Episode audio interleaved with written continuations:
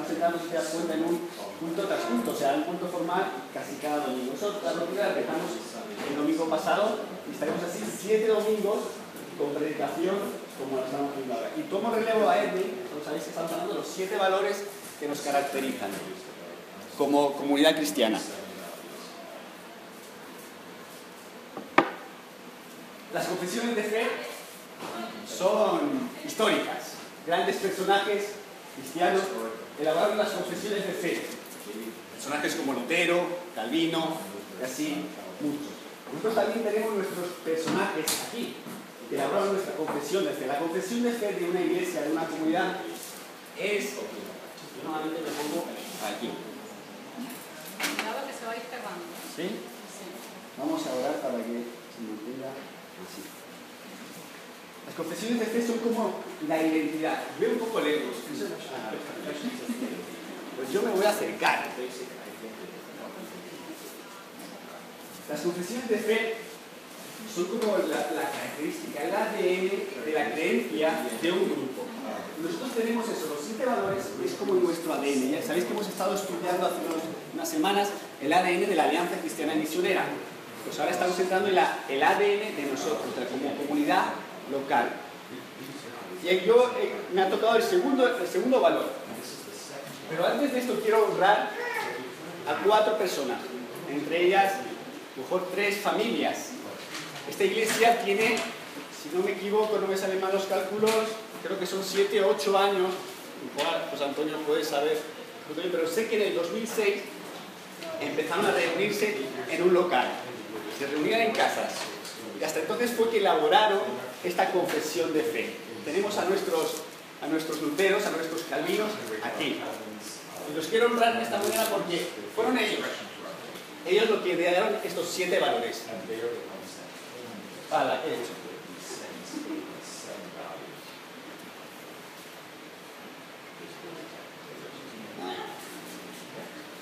Grandes hombres y mujeres de Dios. Brigitte, todos conocemos a Brigitte, ¿verdad? Está con su marido Antonio. Oswald, yo no tuve oportunidad de conocer a Oswald, pero sé que ellos tuvieron mucho que ver en estos siete valores. Conocí a su hijo Felipe en un English Camp, personaje,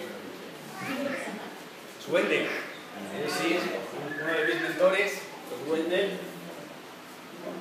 Pues Antonio, yo encontré otra foto mejor nada más. Por supuesto, Timoteo y Nelly.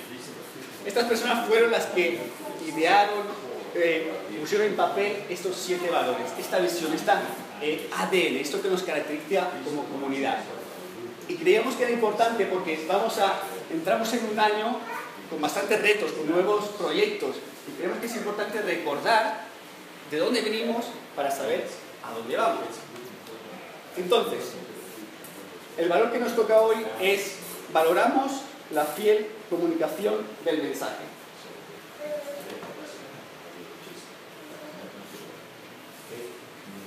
Creemos en la inspiración y la autoridad de la Biblia. Pretendemos comunicar con fidelidad su mensaje de gracia y justicia. Insistimos en un medio de misericordia y de acción de gracias para anunciar el mensaje de Cristo Jesús Queremos enseñar la verdad de una manera creativa y clara que nos lleve a un encuentro transformador. Esto está basado en Hechos 2, 41, 42. Ese texto dice, todos se mantenían constantes a la hora de escuchar la enseñanza de los apóstoles, de compartir lo que tenían, de partir el pan y de participar en la oración. Este es el texto clave que estos héroes de la fe usaron para este valor. Valoramos la fiel comunicación del mensaje. Yo me he centrado especialmente en la primera parte de este versículo, que dice, todos se mantenían constantes a la hora de escuchar la enseñanza de los apóstoles. La autoridad de la Biblia es lo que yo creo que debemos sentar una base en eso. La autoridad de la Biblia. Creo que nunca antes las escrituras han sido, siempre han sido puestas en juicio, pero vivimos en un tiempo de la escritura, especialmente, es puesta en duda. Hace, un tiempo, hace unos meses hicimos una reunión de jóvenes aquí y en esta reunión de jóvenes veis, vienen chicos creyentes y chicos no creyentes, tenemos esa característica buena. Pero a veces es, es un poco incómodo en el sentido de que no puedes expresar toda la verdad de la manera que todos te entiendan. Entonces yo le hago una pregunta a los jóvenes, ¿qué es para ti la escritura? Las respuestas fueron alucinantes. Les rescato dos. La Biblia está bien, está bien, pero eso de tomarla al pie de la letra, yo puedo, me gusta la Biblia, pero solo cojo aquello que me interesa, aquello que, bueno, que está de acuerdo a mi, a mi pensamiento, a lo que yo pienso. Esto es algo muy común. Muchas personas cogen de la Biblia aquello que suena bien, pero aquellas cosas incómodas, aquellos textos oscuros, aquellas cosas que, que son mejor, a veces algunos querrían arrancar esa página y saltar. Hay textos con los que yo tengo conflicto personalmente, hay textos que no me cuesta entender, pero tengo que someterme a la autoridad. Entonces muchos entran a la Biblia queriendo meter en la Biblia mi, mi, filosofía, meter lo que yo pienso, adecuar, adaptar la Biblia a mi modo de pensar. Normalmente esto responde a nuestra tradición, a lo que hemos, de lo que hemos mamado, como se dice aquí en España, lo que tú has mamado. Si eres cristiano, eres de tradición eh, cristiana, tenemos cuatro posibles fuentes de esa forma de pensar. Una, por ejemplo, la Iglesia Católica. La Iglesia Católica enseña que Cristo, católica romana, ¿vale? Para aclarar, católica romana, que Cristo rige mediante el magisterium es decir, a través de la autoridad de enseñanza de que ellos entienden que Cristo le ha otorgado a la Iglesia de una manera suprema, a través del Papa y en consecuencia a los obispos. O sea, la Iglesia Católica Romana cree que Cristo gobierna la Iglesia de manera que a través del Papa, el magisterio, la enseñanza de la Iglesia, el Papa tiene autoridad sobre ese magisterio y los, y los. La Iglesia Ortodoxa enseña que Cristo gobierna la Iglesia mediante lo que ellos llaman la santa tradición, que incluye también las escrituras. O sea, toda la tradición que ellos tienen tiene importancia casi en equivalencia a las escrituras. Teólogos liberales, ellos dicen que Cristo reina sobre la iglesia mediante lo que ellos denominan el clímax de la opinión educada, o sea, a través de ellos. Su pensamiento es el que rige y gobierna la iglesia.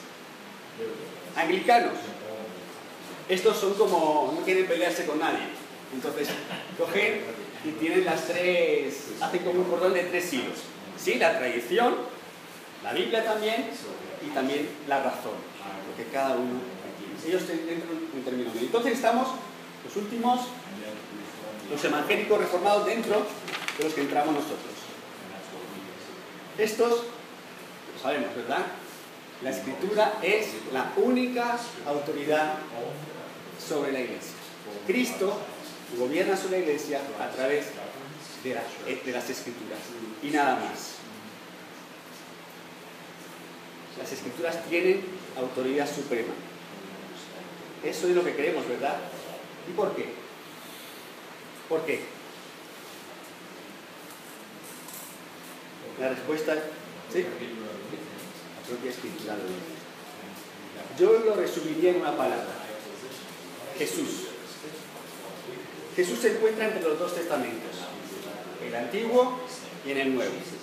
Cuando estuvo aquí, confirmó el Antiguo Testamento, ¿cierto? Y a la vez escribió las líneas, no las escribió él, pero marcó la pauta de lo que sería el Nuevo Testamento. Y encomendó a, 12, de estos 12 a 3. Y dijo que el Espíritu Santo les enseñaría todas las cosas. Todas las cosas. Estos son los apóstoles. Jesús lo dijo, no penséis que yo he venido a anular la ley de Moisés o las enseñanzas de los profetas. No he venido a anularlas, sino que a darles su verdadero significado. Y os aseguro que mientras existan el cielo y la tierra, la ley no perderá ni un punto ni una coma de su valor. Todo se cumplirá cabalmente. Jesús confirmó con su vida las escrituras. En varias ocasiones, pero voy a mencionar dos. La primera, en el desierto, en el momento de la tentación. Cuando vino el diablo, ¿cuál fue la respuesta de Jesús? Ante las tres pruebas que le puso. Escrito está. Escrito está. Jesús sometiéndose a la autoridad de la palabra. No por encima, sometiéndose. Otro ejemplo, la identidad de Jesús, Él la encontró. A veces pensamos, no, Él ya sabía quién era, sí, pero nos olvidamos, mira, nos cuesta mucho, entendemos muy fácil que, Jesús era el Hijo de Dios, pero nos cuesta mucho entender que Jesús era un hombre, que sentía como tú y como yo. Todo lo contrario de lo que pasaba en el primer siglo. Los primeros cristianos era muy fácil entender que Jesús era hombre, porque lo veían, estuvieron con él, pero les era muy difícil entender a Jesús. Nosotros estamos en el otro, nos separan dos mil y pico años desde Jesús, y entonces nos cuesta, nos cuesta entender que Jesús era un hombre. ¿Qué quiero decir con esto? Que él tuvo que encontrar en las escrituras, él conocía muy bien las escrituras, tuvo que encontrar en las escrituras los textos que hablaban de él y que confirmaban su misión. Vamos a Daniel. Daniel habla del hijo del hombre que viene sobre las nubes. Isaías habla del siervo sufriente. Jesús une estas dos imágenes.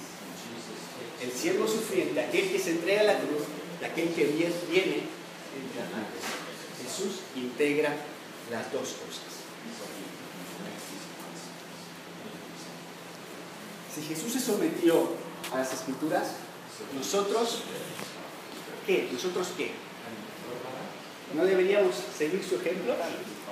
¿No deberías también aceptar y someternos a lo que dicen las escrituras? A todos, de Génesis a Apocalipsis. Deberíamos, ¿verdad?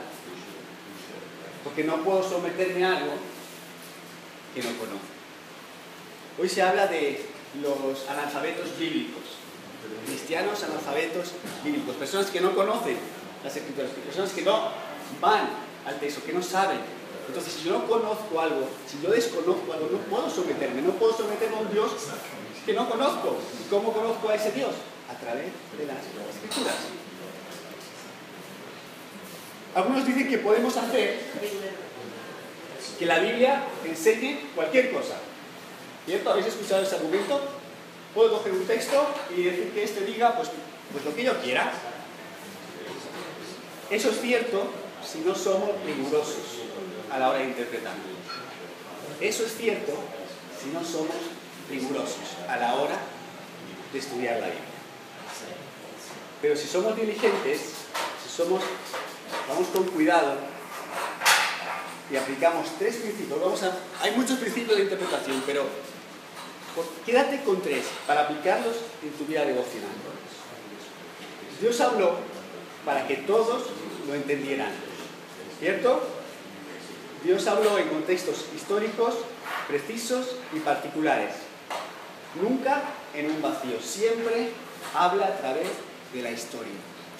Dios en medio de la historia. Y esto es el más, a veces más, más difícil a veces, porque Dios habla sin contradecirse. En la Biblia a veces aparecen textos que son conflictivos, textos que parecen contradecirse, que parecen.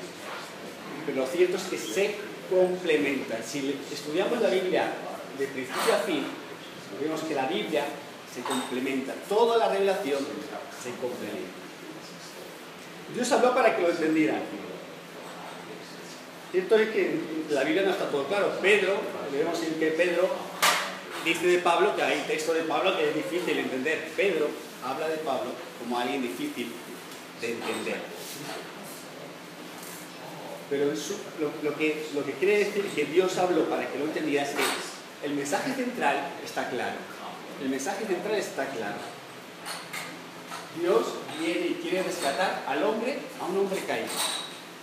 Hoy en día es difícil hablar del pecado. A veces ni nosotros mismos entendemos o sabemos explicar bien bien el pecado y a veces suena raro la palabra pecado a nuestros, a A mí me gusta explicar, explicarlo de una manera, hablar del mundo roto.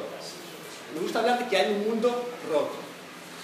Y en consecuencia de ese mundo roto, yo está roto porque yo estoy roto. Y está roto porque mi relación con Dios está rota. Y este mundo sufre y está así porque yo estoy roto.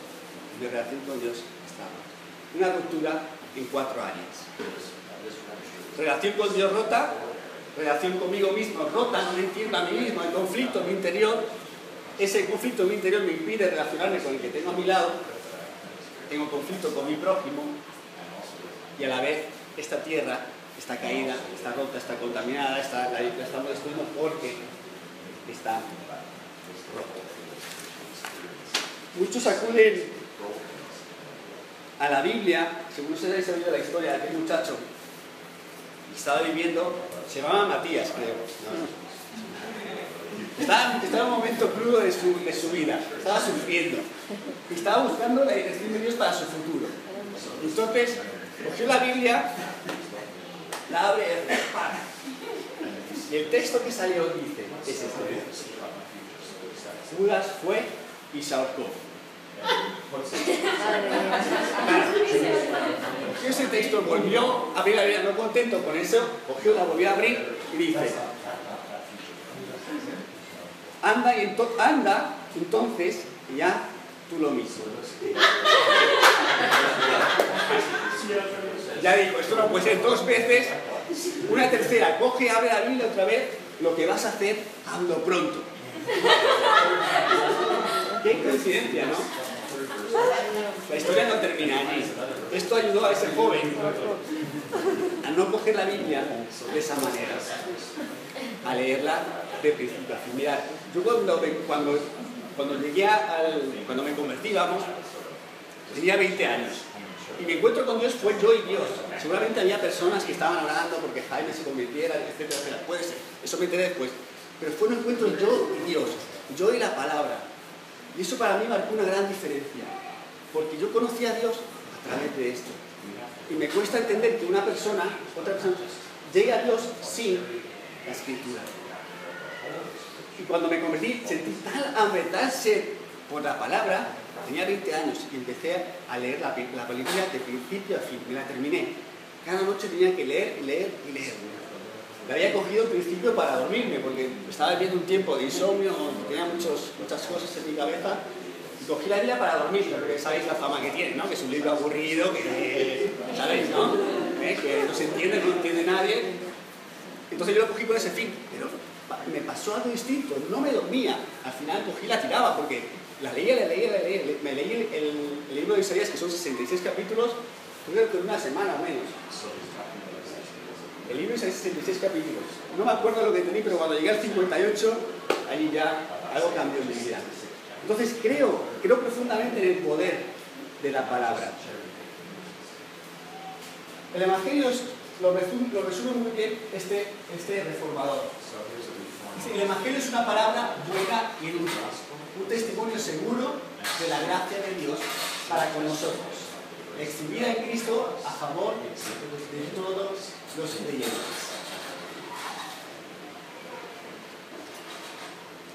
Creo personalmente que a los cristianos nos cuesta entender, vivir y demostrar con nuestra vida que el Evangelio es una palabra buena y dulce. Evangelio significa buena noticia, algo bueno, algo que quieres compartir. Y nos cuesta, nos cuesta porque creo, que una vez me preguntaron en una reunión de jóvenes, ahí en Barcelona, me jugaron una mala pasada porque no estaba preparado, pero bueno, creo que mi respuesta estuvo mal. Estábamos en un círculo y coge el, que estaba dirigiendo el círculo y me dice, estamos hablando del, evangelismo, me dice, Jaime, ¿tú cómo crees que, cuál crees que es la mejor forma de evangelizar? Yo en ese momento me quería, me quería, enterrar. mi, mi respuesta fue, creo que la mejor manera de evangelizar es estando yo convencido del Evangelio. Si yo no estoy convencido de lo que creo, difícilmente voy a compartirlo con otro. De una manera natural, de una manera, a veces, a veces claro, a veces queremos forzar demasiado la situación.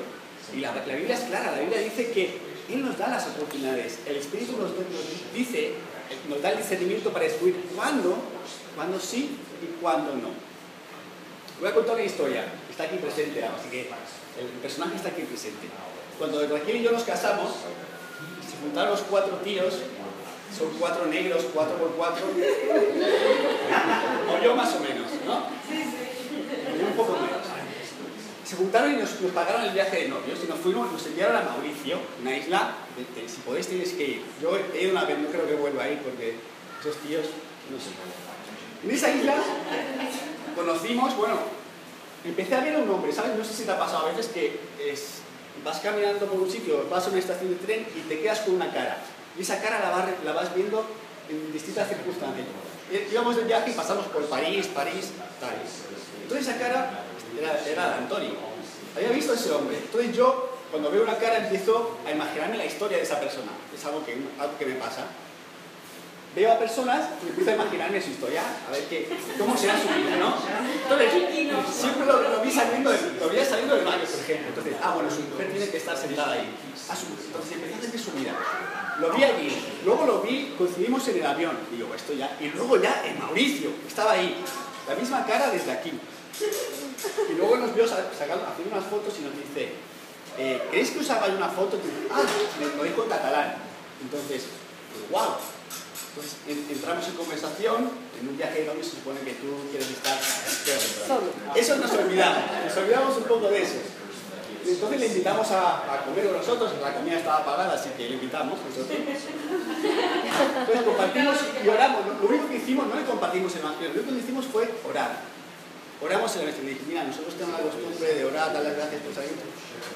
Oramos. Eso fue en septiembre del 2007. En noviembre de ese mismo año, Antonio estaba, vino, a, una, reunión en la iglesia, predicaba un predicador, Jordi, un catalán, Jordi no sé cuándo. Antonio se convirtió ese día. Antonio entregó su vida a Dios ese día. Aquel y yo no hicimos nada. No hicimos nada. Fue el Espíritu Santo. La acción del Espíritu Santo en la vida de una persona. Nosotros no podemos convencer a nadie. Nosotros no vamos a comer la cabeza a nadie. Simplemente somos colaboradores, colaboramos con lo que el Espíritu Santo ya está haciendo. Hemos estado una semana, tres semanas de campamentos. En uno hablando abiertamente de la Biblia, en otro no. Pero siempre mostrando, creo que aunque uno no hable, el ejemplo más claro, lo, que más habla, es tu vida, tu relación con Dios. Y eso no hay, no hay voz que lo creas. Creo que me he ido yo de, de mis apuntes. Por eso creo, esta es la, tenemos que estar convencidos de lo que creemos. Creo, creo esto. Y lo mismo. Está guapo, ¿eh? Para estar convencido de esto tenemos que tener, creo, una mente cristiana una mente renovada por la palabra. Todo empieza, ahora volvemos, volvemos atrás. Tenemos que tener la palabra como algo central en nuestra vida. Lo que yo más, más machaco a los, a, los, que, a los jóvenes, a Matías, a Matías, lee la Biblia, Matías, que Dios te va a hablar ahí. Yo no te puedo dar nada. En la Biblia está todo lo que tú tienes. En parte eso responde a mi experiencia. Mi experiencia fue con la Biblia y nada más. No quiero, no quiero ponerme yo como el, iluminado, ¿no? Es mi experiencia y creo que los demás pueden también disfrutar de eso. Si tú quieres saber la voluntad de Dios para tu vida, búscala en la Biblia. Hay una voluntad general, que es que toda persona conozca a Dios y le dé gloria a Él. y después hay algo específico para ti, algo que Dios quiere para ti, para ti, que, que Él quiere que tú hagas. Entonces tenemos que estar convencidos y también tenemos que cultivar una mente cristiana. Aquí parece que una mente cristiana tenemos que estar todo, todo el día pensando en, en, los cantos que hemos cantado el domingo, en la alabanza que tengo que hacer, tengo que ir a la reunión de oración, tengo que, tengo, tengo, tengo, tengo, tengo que estar conectado. Eso no es pensar cristianamente, eso es pensar religiosamente. Pensar cristianamente es juzgarlo todo bajo cuatro, cuatro premisas. Que Dios creó el mundo, que somos seres caídos, que Jesús vino a esta tierra y nos rescató y nos, devuelve a ese, a, ese, estado original, esa intención, Él viene, viene a consumarlo todo, viene a ponerlo todo bajo ese orden. Si tú entiendes eso en tu vida, vas a poder entender eso en los demás. Vas a verlos, no en el sentido de, del orgullo de decir, eh, que esa persona es un pecador, no. Con misericordia, eso te lleva a tener misericordia, amor hacia esa persona. Básicamente es intentar pensar como Cristo pensó. ¿Y cómo pensó Cristo? Otra vez. ¿Cómo pensó Cristo? En la palabra está, yo te lo voy a decir. Francis Bacon, este no es el creador del bacon, ¿no? Sino era su apellido, Bacon. Dijo que Dios nos ha dado dos libros y no uno solo. Nos dio un libro escrito, que es la palabra de Dios, y luego nos dio otro que no está escrito, que es lo que vemos, lo creado. Dios habla por medio de dos libros. Un, adecuado uso de nuestra mente enriquece la vida cristiana. Por mucho tiempo, hace años, las iglesias les pedían a los hombres que dejaran sus sombreros y a la vez también dejaran sus cabezas, sus cerebros en la puerta. había, un, choque entre, entre la razón, entre lo, que yo pienso, entre el intelecto y la fe, que parecía que, era, que, que no se podían unir. Eso fue un pecado. Mucha gente se acostumbró a eso, no pensar, a nada razonar. La verdadera fe es una fe razonada, es una fe que no puedo razonar, que la puedo entender y la puedo explicar. La fe no es ciega, la fe no es ciega, la fe es razonable. Claro que hay puntos oscuros, claro que hay cosas que, que son difíciles de explicar y que no podemos explicar y que algún día si Dios quiere, cuando Él venga, yo tengo muchas preguntas para Él. Estoy apuntando. hay cosas que son misteriosas, pero hay cosas que sí son realidad. Mira, el Salmo 32, 8 dice, te, daré, te haré, hay un error, te haré entender y te enseñaré el camino que debes andar. Sobre ti fijaré mis ojos. Una promesa. Salmo 32, 8. No termina aquí, es una promesa, pero es una promesa con condición. No seáis como el caballo o como el mulo, sin entendimiento, que han de ser sujetados con cabestro o con freno, porque si no, no se acercan a ti. ¿Por qué nos dice eso? Dios promete guiarnos, pero si nos comportamos como caballos y como mulos, dice que no. ¿Por qué? ¿Por qué? Porque no eres un caballo, porque no eres una mula. No te puede tratar como un caballo como una mula. Él dice, así que no podemos esperar que nos trate así. Él quiere que tú pienses, que tú razones, que uses adecuadamente tu mente le busques y le entiendas. Tenemos buenas herramientas para entender. Tenemos buenas herramientas. Por eso debemos estar dispuestos a presentar defensa, una defensa de nuestra fe y de razonarla. Y eso no es fácil, eso requiere esfuerzo, eso requiere disciplina, eso requiere una inversión de tiempo que a veces no tenemos. Pero el resultado, el resultado es inigualable. Por eso desarrollar una mente cristiana, debemos aclarar primeramente lo que no es, y creo que básicamente lo he dicho. Pero tenemos que estar, permear, introducirnos en la sociedad. Tenemos que tener presencia. Tenemos que preocuparnos por la política. Muchos algunos dicen, ah, los políticos son todos iguales. Sí, no. Sí, no. Yo no voto, estoy ya estoy asqueado. Es cierto, nos han dado motivos. Pero si tú y yo no votamos, si no ejercemos ese derecho, estamos simplemente dejándonos llevar. Y, la voz que tenemos la estamos a callar. Como cristianos hemos jugado todo bajo esas cuatro primicias.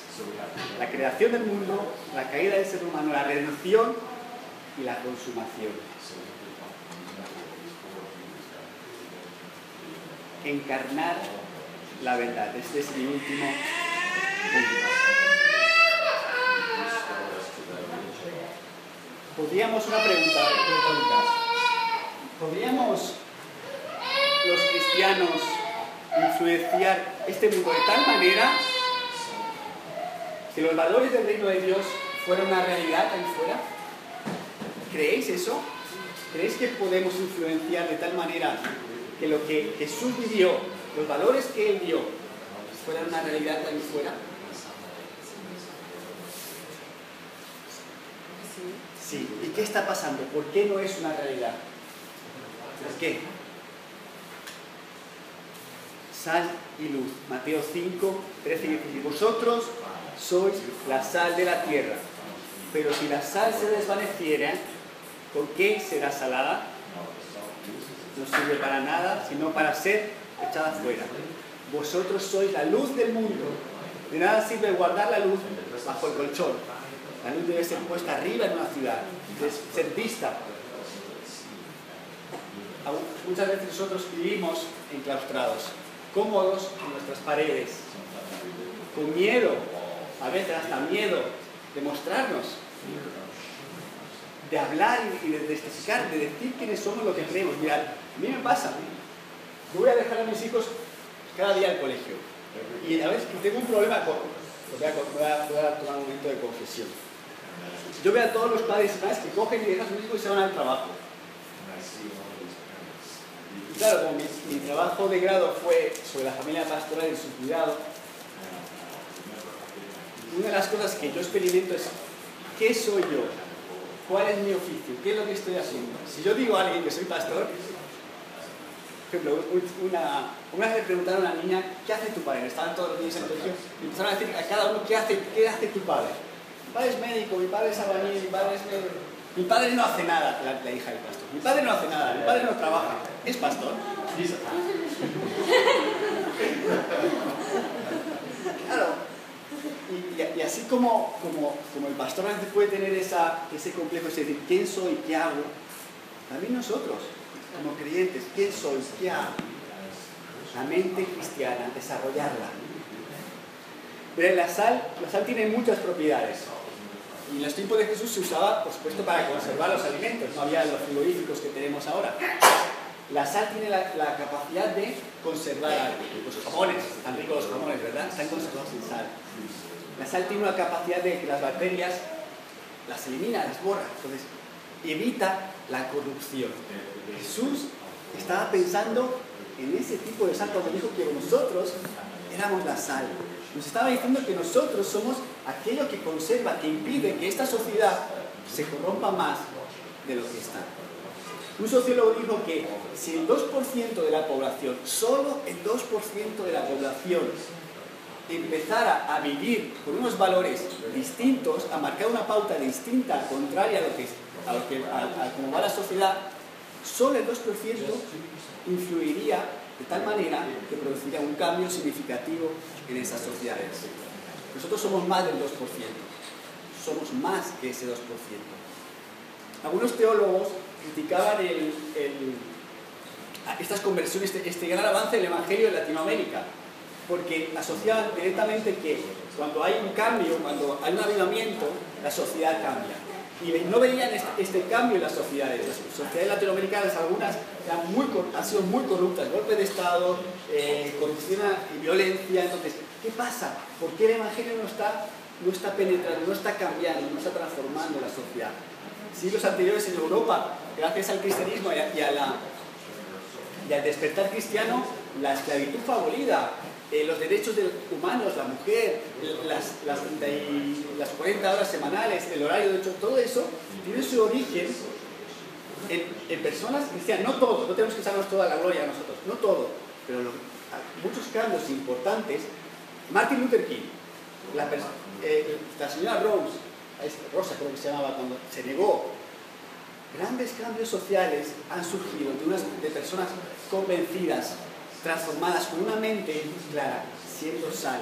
La sal tiene la capacidad de impedir que el mundo se corrompa más de lo que está. Tenemos que tener claro algo. Somos diferentes. No somos iguales a lo que está afuera. No somos iguales. Y eso es duro. A nadie le gusta ser el raro, el diferente. No nos gusta pensar y ir en contra de la corriente. ¿A dónde vas, Vicente? A donde todo el mundo va. Cuando yo estaba entrando en, esta, en esta movida cristiana, estaba un momento bajo de mi, vida, no sé si lo he explicado, a veces yo explico esto ya es que... Pero estaba un momento bajo, ¿y a dónde voy? No encajo ni con los cristianos estos, ni encajo con, los de, con mis amigos de antes, estoy más solo que la una. Iba hacia mi trabajo y vi un, grafite que decía, solo los peces muertos siguen la corriente del río. ¡Wow! Eso no fue palabra de Dios, pero fue, Dios abrió mis ojos, pero eso fue para mí como, ¡wow! Dios me está diciendo que yo no soy un pez muerto, que voy en contra de la corriente. Y eso, claro, eso cuesta. Si no estamos impactando a nuestra sociedad, hay muchos motivos, pero voy a mencionar solo tres. Es que a lo mejor no estamos orando lo que deberíamos orar. No estamos pidiendo como deberíamos pedir. Tenemos proyectos para la comunidad cristiana de Tres Cantos. El año pasado yo no estoy diciendo, no, quiero, no puedo decir, este, fulanito sí ora, fulanito sí ora, fulanito no ora, fulanito sí, fulanito no. No puedo decirlo, pero sí sé que el jueves no estaba funcionando, no estábamos orando como iglesia. Y a lo mejor eso tiene mucho que ver. Es muy, la oración tiene, es algo muy misterioso, que tiene un poder también misterioso. Y es difícil, es, es un ejercicio difícil de llevar a cabo, porque implica tiempo, implica que me tengo que desplazar, y también a veces es aburrido. A veces personas se duermen orando, ¿cierto? Pero cuando empezamos a descubrir el poder de la oración, es como que empiezas a, coger el gustillo. Y ves que, oye, que esto funciona, que no estamos hablando solos, que no nos estamos escuchando los unos y los otros. Oye, Dios está escuchando. Cuando tú ves una respuesta a una oración, es como que despierta y le coges, le coges el gustillo y quieres orar. Si no estamos transformando nuestro mundo, puede ser que no estemos orando como deberíamos. Creo que es un punto flojo nuestro, pero lo vamos a mejorar. Lo vamos a mejorar. Vamos a reunirnos. Si dice, dice el dicho, ¿no? Que si Mahoma no va a la montaña, ¿no? Es algo así, ¿no? ¿Entendéis? Otra cosa es que tenemos que estar dispuestos a sufrir. Tenemos que estar dispuestos a sufrir. El servicio cristiano es sufrir. Los apóstoles, cuando leemos las cartas de Pablo, le dieron caña a Pablo. Pablo lo pasó mal. Encarcelado, apedreado, bueno, casi en un barco casi se hunde. Lo pasó mal. Nosotros debemos estar dispuestos a sufrir. Debemos estar dispuestos a ser rechazados. Jesús lo rechazaron. Jesús lo clavaron en una cruz. Pasa que cuesta, ¿no? Cuesta es doloroso. Servir al Señor es doloroso. Por eso aquellos que predican el Evangelio próspero y que las buenas, que todo va bien, no es cierto. El verdadero Evangelio es sufrido. El verdadero Evangelio se expresa en un hombre clavado en la cruz. Y sí que hay buenas cosas, sí que hay buenas cosas que podemos disfrutar. Pero en esta tierra tenemos que ser conscientes de que vamos a pasar mal, de que se nos va a rechazar, de que a lo mejor nuestros hijos van a sufrir cosas que otros no sufren. Es que ya lo estamos viendo. Por eso, no se olviden de la palabra de Jesús, que somos sal, la sal del mundo. Dios nos llama a una justicia mayor. Dios nos llama a un amor más extenso y a una ambición más noble. ¿Qué quiero decir con esto? Dios nos llama a una justicia mayor. Dios nos llama a un amor mayor, por ejemplo. Dios nos dijo que amáramos a nuestro prójimo, pero también nos dijo que amáramos a nuestro enemigo. Eso es esa milla más, ese es ese paso más que debemos dar. Y también nos llama a una ambición más noble. El Padre nuestro empieza, no empieza al revés, empieza Padre nuestro, estás en los cielos, santificado sea tu nombre, hágase tu voluntad, venga tu voluntad. Si tú quieres la voluntad de Dios para tu vida, si tú quieres la voluntad de Dios para tu vida, es lo primero. Después viene y no nos dejes caer tentación. Líbranos del mal y danos el pan eterno. Lo primero que debemos pedir, el orden correcto es la voluntad de Dios para tu vida. ¿Qué quiere Dios de ti? ¿A quién te está llamando Dios? Aquí está. Aquí está. No lo va a decir el pastor, el pastor Timoteo, el pastor Ernie, el pastor, el pastorcillo Jaime. Lo va a decir la palabra de Dios. Lo va a decir la palabra de Dios. Una ambición más noble. Es un negarnos a nosotros mismos. Es un negar aquellos intereses, aquello que tú quieres, que anhelas, en parte. Y es un paso de fe, porque es contrario.